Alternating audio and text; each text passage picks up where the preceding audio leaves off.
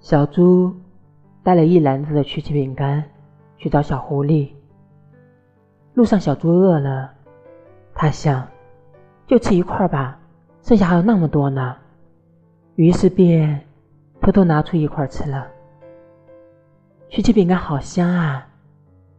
小猪禁不住馋，又拿了一块。到小狐狸家门口的时候，他发现只有一块饼干了，他很难过。小狐狸开门时，小猪呢，正不知所措的看着篮子。呀，你来啦！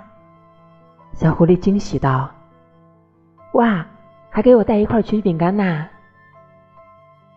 小猪呢，不好意思的挠挠头：“我本来呢。”带了一篮子的呢，不重要啦，重要的是你来啦。